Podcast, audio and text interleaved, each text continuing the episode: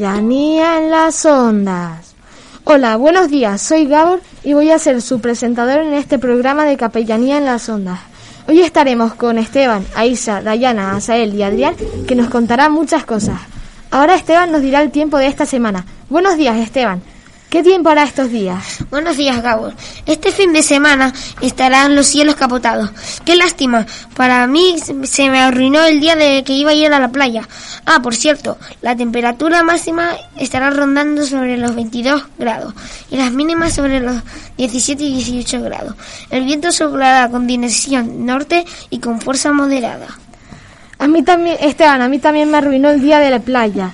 Qué ganas de saber la comida. Buenos días, Aisa. ¿Nos la puedes decir? Lunes 12, crema de calabacines y pizza con atún o jamón. Es fruta. Martes 13, sopa de picadillo y tortilla con ensalada. Es fruta.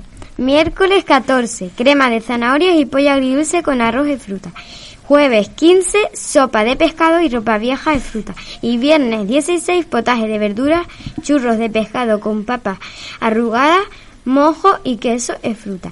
Comida eh, preferida de la semana, potaje de lentejas. Recomendaciones nutricionales.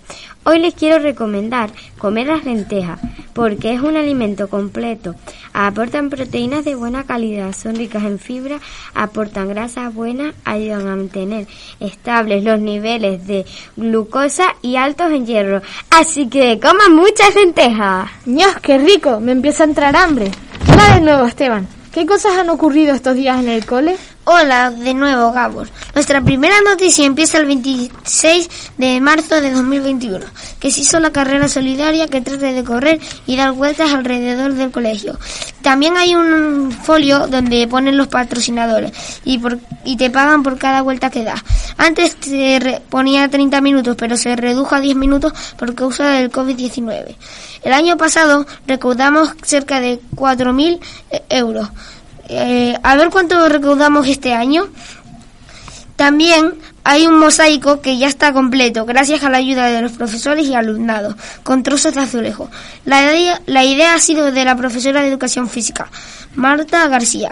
La idea ha estado entretenida y ha quedado súper chula. Se acerca el día del libro, será el 23 de abril, donde el año pasado fuimos varios cursos a leer en el patio libros que nos daban para elegir. Este año va a ser un poco difícil porque el virus, pero en, pero en otros años lo hicimos al aire libre sin ningún tipo de problemas. Es verdad, yo corrí en la carrera solidaria y di nueve vueltas.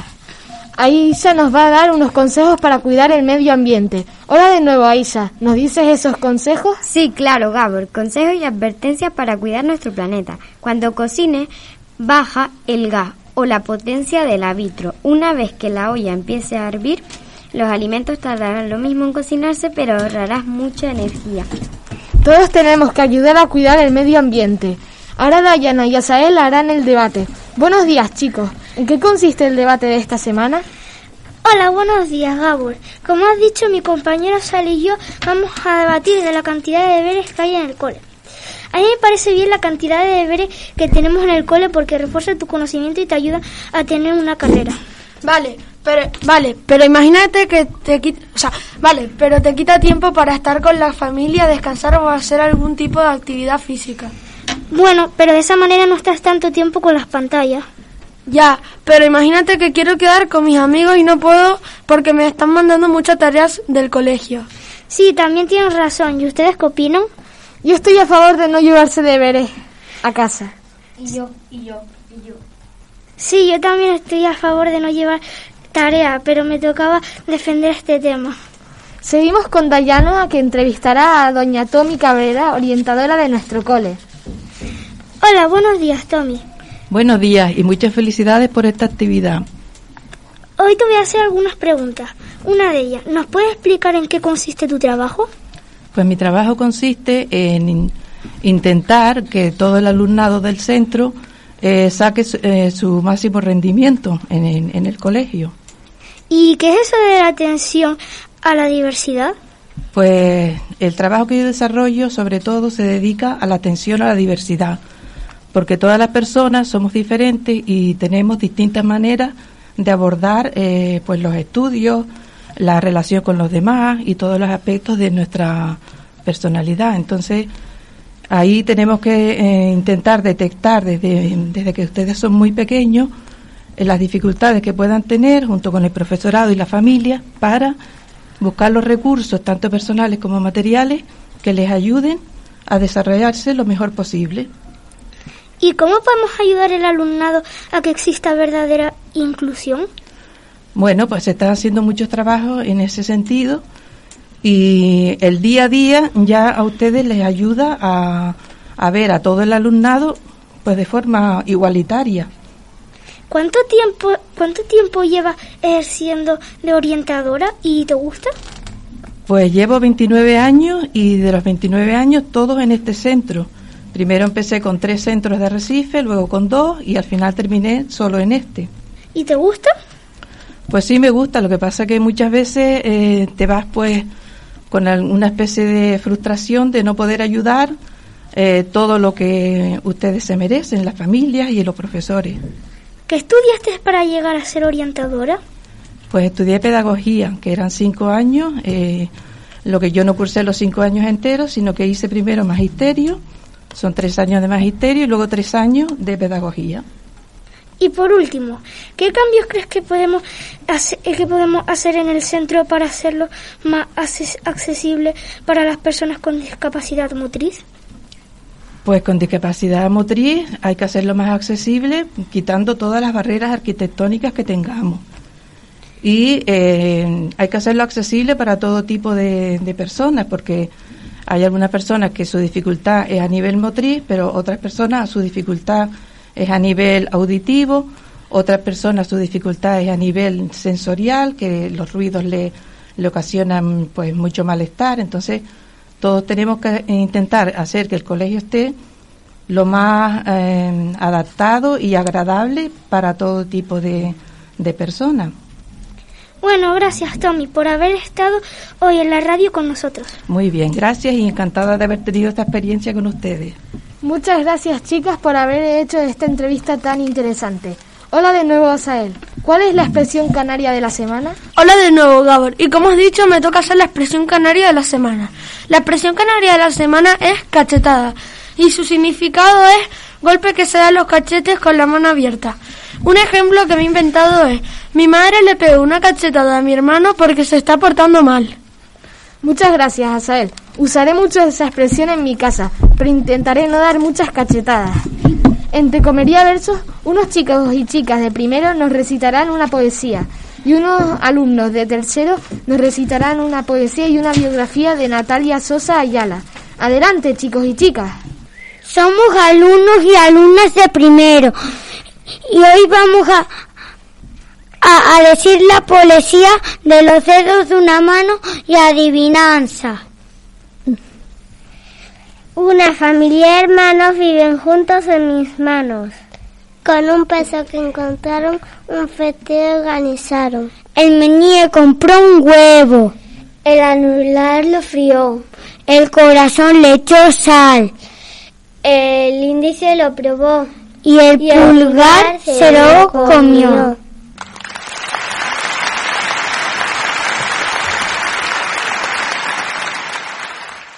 Soy Carmen y voy a hablar sobre Natalia Sosa Ayala. Natalia Sosa Ayala nació en Las Palmas de Gran Canaria el 27 de marzo de 1938. Con 17 años publicó en el semanario lanzaroteño Antena algunas crónicas y textos literarios. Un año después, en 1956, comienza a escribir en Mujeres en la Isla, donde aparece su primer poema, No dejes de cantar también escribe textos narrativos. Su primera obra en prosa, Estefanía, 1959. Le seguirían Cartas en el Crepúsculo, 1963. Desde mi desván y otros artículos, Neurosis. Cartas, 1996. En poesía escribió Muchacha sin nombre, 1980. Autorretrato, 1981. Diciembre, 1992. Cuando es sombra la tarde, 1999. Colabora en la prensa local, la provincia y Canarias 7. La obra de Natalia abrazó todos los géneros literarios. Quizá la poesía fue de todo su arte más predilecto. Este año 2021, el Día de las Letras Canarias, fue dedicado a la escritora gran canaria Natalia Sosa y a la 1938-2000. Hola, soy Inés de tercero A y voy a presentar la poesía Muchacha sin presente de Natalia Sosa Ayala. Soy una muchacha que no tiene presente. Camino hacia el umbral gris de la mañana. Bajo hasta la gran urbe en donde están los hombres esperándome. El autobús me lleva, me despido del canto mañanero de algún pájaro.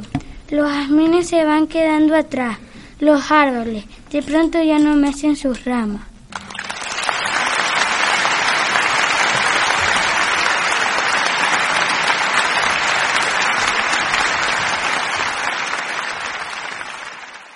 Gracias por estas poesías y esa biografía tan interesante.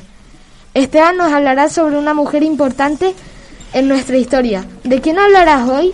Hoy les voy a dar hablar de Dorotea de Armas Curbelo, que fue también alfarera de los Hilosera. Nació en Muñique en 1899. Aprendió el oficio de locera de su abuela y de su madre. Dorotea recogerá en su obra toda la herencia ceramista del mojón de la calidad considerada como todo un referente en la tradición alfarera de Lanzarote. Sus obras más reconocidas son Novios del Mojón o Novios del Volcán. Representaban dos fisuras de barro que personifica a uno de los nombres y a una de las mujeres con sus órganos sexuales expuestos de formas muy prominentes. Muchas gracias, Esteban. Buenos días, Adrián. Creo que nos vas a decir las efemérides, ¿no? así es. Vamos a decir las efemérides del día 16 de abril. Año 1871, la construcción del imperio nazi y la revolución misma en la misma fecha, pero el año 1918. Año 1880, se construye el Círculo de Bellas Artes en España. Año 1961, Fidel Castro proclama el carácter socialista de la URSS. Año 1988, se estrena la famosa película de animación eh, infantil Mi vecino Totoro en Japón o en japonés Tonari no Totoro.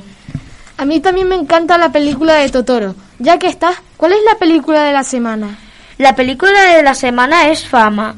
El, eh, año de lanzamiento fue 1980, dirigida por Alan Packer y el género es drama musical. En la Escuela de Artes de Nueva York, muchos jóvenes trabajan sin descanso porque tienen un sueño que cumplir. Todos ellos desean aprender a bailar y a cantar, aún sabiendo que se trata de una profesión muy dura y exigente. Sin embargo, los jóvenes aspirantes convencidos del final del, del camino valdrá la pena. El esfuerzo realizado en la prestigiosa escuela de Sedam cita entre otros, Coca Hernández, la tímida Doris, el visceral bailarín de origen hispano, Raúl García, en uno, unos los que seguirán, otros no. Banda sonora, Michael Gore. Muchas gracias por escuchar nuestro programa. Les dejo con la banda sonora de fama.